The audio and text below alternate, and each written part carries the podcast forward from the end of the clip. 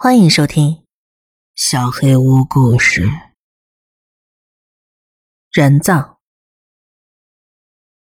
在我父亲的故乡，直到上世纪六十年代初，依然保有吃人的旧习惯。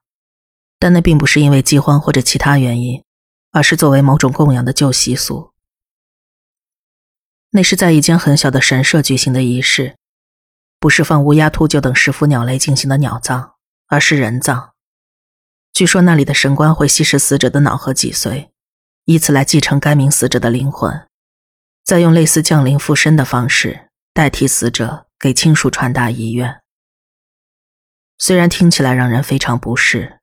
但出发点好像并不是变态和残暴的。大概刚过六十年代没多久，那样的风俗终究还是被废止了。也大概在同一时间点，那间神社的神官将位置传给了他的儿子。或许旧风俗中牵扯到什么法律问题吧，老神官面临着一些麻烦。总之，一切都有了一个崭新的开始。尽管如此。村里一些年纪很大的爷爷奶奶们，仍旧希望在自己过世之后，可以延续跟祖先们一样的送葬方式。执拗的爷爷奶奶们软硬不吃，新神官再如何不情愿，也还是应下了他们的请求。之后的数年中，也还是稀释了几具遗体的脑髓。可能，这件事埋下了什么不好的种子。大概二十年后，那个神官的身体突然出现了异变。连续高烧几天之后，脸鼓鼓的胀了起来，眼球突出，容貌变得相当可怕，总是汗流不止，体质似乎发生了什么变化，只能不停的喝水来补充失去的水分。他深受干渴之苦，好像受了十分严重的诅咒一般。当然，神官的家人也很担心，将他带到医院做各种检查，但是却找不到任何原因。结果不到半年，神官的口鼻和耳朵中喷出奇怪的液体，发狂而死了。我听说之后解剖他的尸体时，发现他的大脑在他还活着的时候就已经开始腐烂了。当时这件事情影响非常大，还传出因为舍弃流传已久的风俗，所以被诅咒了的说法。但是这件事好像没上什么新闻版面，只在当地人群中议论纷纷。时光飞逝，来到了两千年初。这次是那位神官的孩子出现了类似的症状。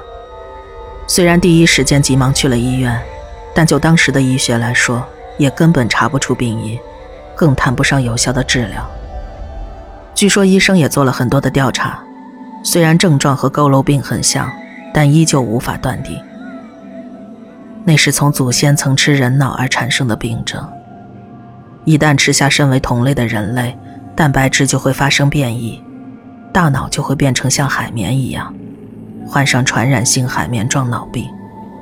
一旦发生了病变，就可能通过血缘遗传给下一代。据说在日本，虽然只是少数，但每一代都有罹患此病且代代发病的家庭。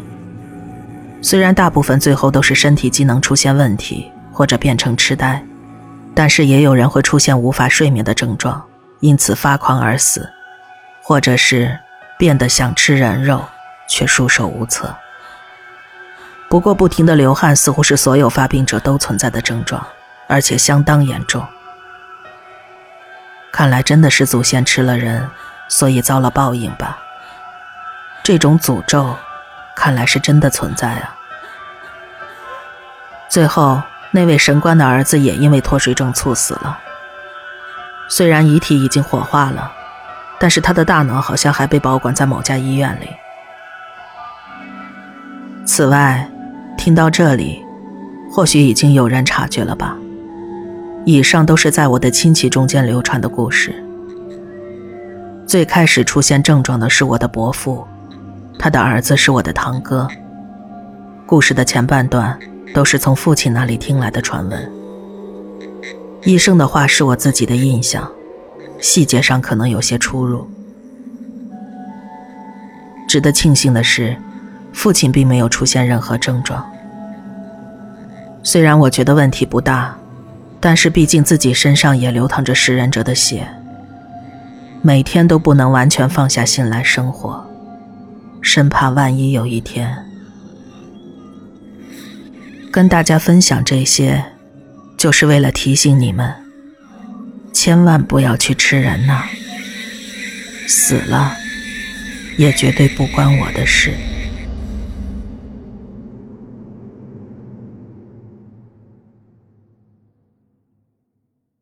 夜班。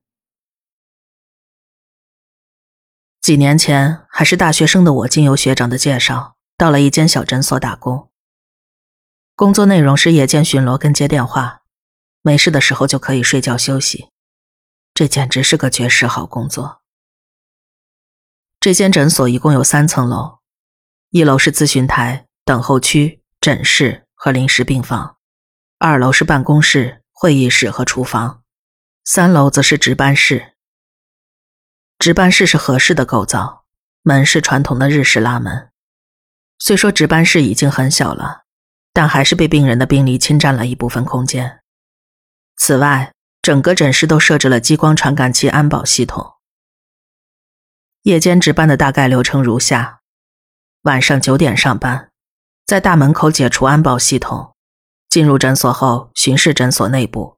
之后到三楼的值班室，值班室内有安保系统的仪表板。进入值班室后，再次开启安保系统。安保传感器的感应范围在一楼和二楼可以说是滴水不漏，但是在三楼并没有设置传感器，所以在三楼是可以自由活动的。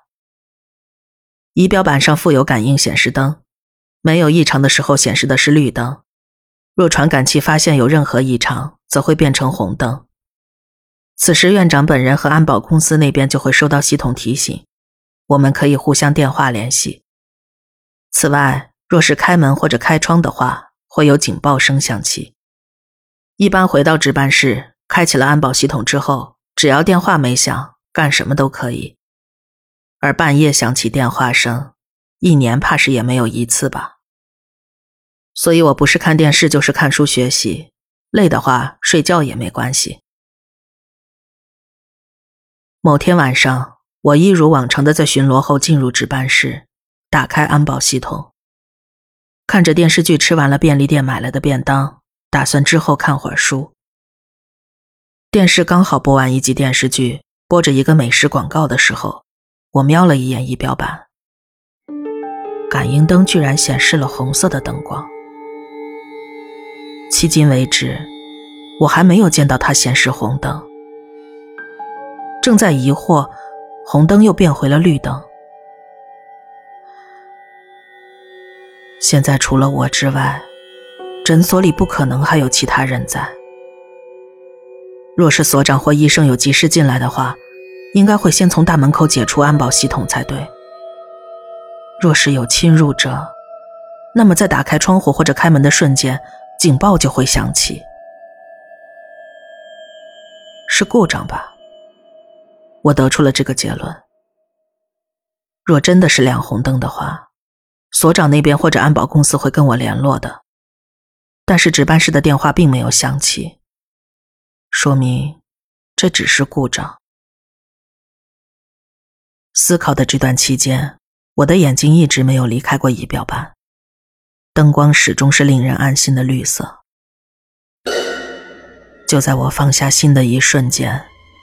整个人僵住了，红灯再次亮起。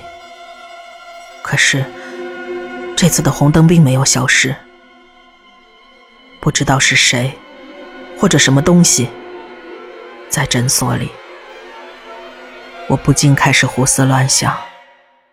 谁知道是什么东西正朝着值班室走来？我慌忙翻出手机，打给了所长。怎么了？灯。灯亮红色的了，是吗？我这里没有收到任何通知啊。可是现在就亮着红灯啊，刚才也亮过一次，一晃眼就消失了。可这次是一直亮着的。我知道了，我马上跟安保公司联系。你先待着，我一会儿回你电话。听到所长的声音，虽然安心了许多，但是那灯还是持续的亮着红光。我终究没办法完全甩掉恐惧。大概过了两分钟，所长打了过来。我跟安保那边确认过了，他们那里也没有收到异常报告。这怎么可能呢？现在还亮着红灯呢，我该做些什么呀？呃，我知道了，就算只是故障，我也得过去看看。我现在就准备出门，你等着我。唉，所长真是很可靠的人呢，我内心非常感激。灯光依旧是红色，但是我没有听到什么奇怪的声响。心也慢慢安定了下来。倘若单纯因为红灯亮了就把所长叫过来，那我在这值班的意义是什么呢？唉。不久之后，院子里响起了汽车的声音，接着听到下边传来脚步声。从三楼的窗户虽然看不到院子大门和诊所的门，但是可以看见院子里的情况。我看到所长打开院子里的大灯，朝着诊所门走来。几秒钟之后，滴的一声，是所长在门口解除了安保系统的声音。我打开拉门走到了走廊，想快点跟所长会合。但是，刚一到走廊，一股腥臭味传来，无法用言语形容，空气中弥散着一股令人不适的气味。恐惧感再次袭来，但是我确定刚才看见了所长的身影，毫无疑问，所长已经在一楼了。我打开走廊的灯，往楼梯走去。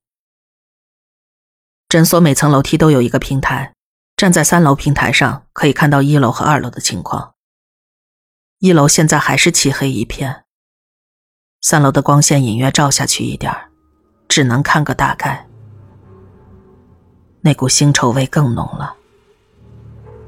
一楼走廊灯的开关就在一进门的地方，所长为什么不开灯呢？快开灯，让我看到你啊！哦随着腥臭味越来越浓，一楼黑暗的角落里传来了一个声音，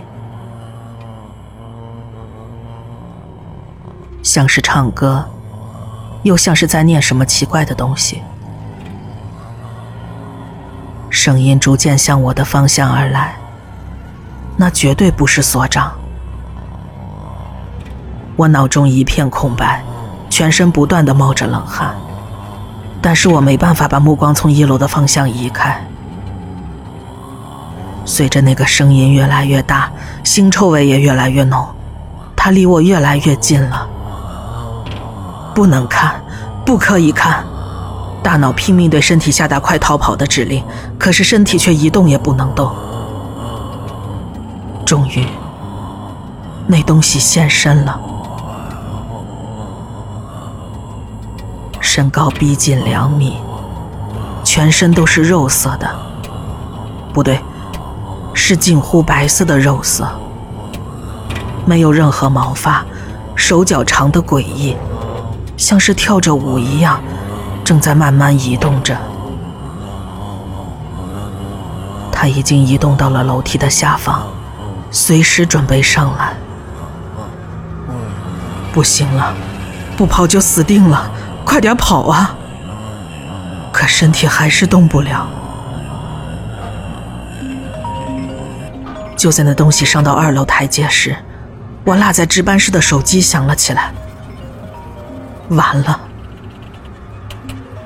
那东西的动作瞬间停了下来，扭动着全身的关节朝我看了过来，眼神对上了。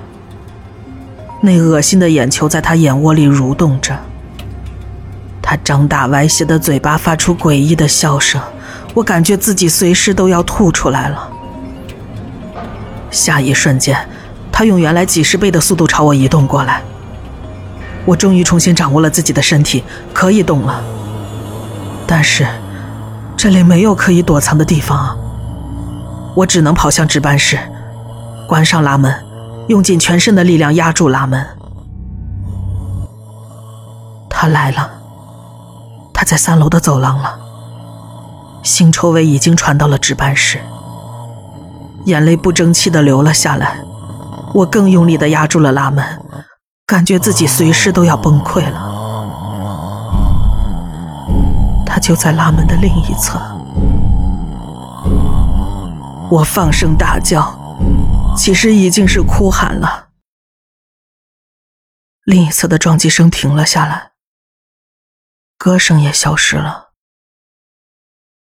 我滑坐在地上，后退着远离拉门的方向，一直移动到后方的墙角。我靠着墙站了起来，窗户就在旁边。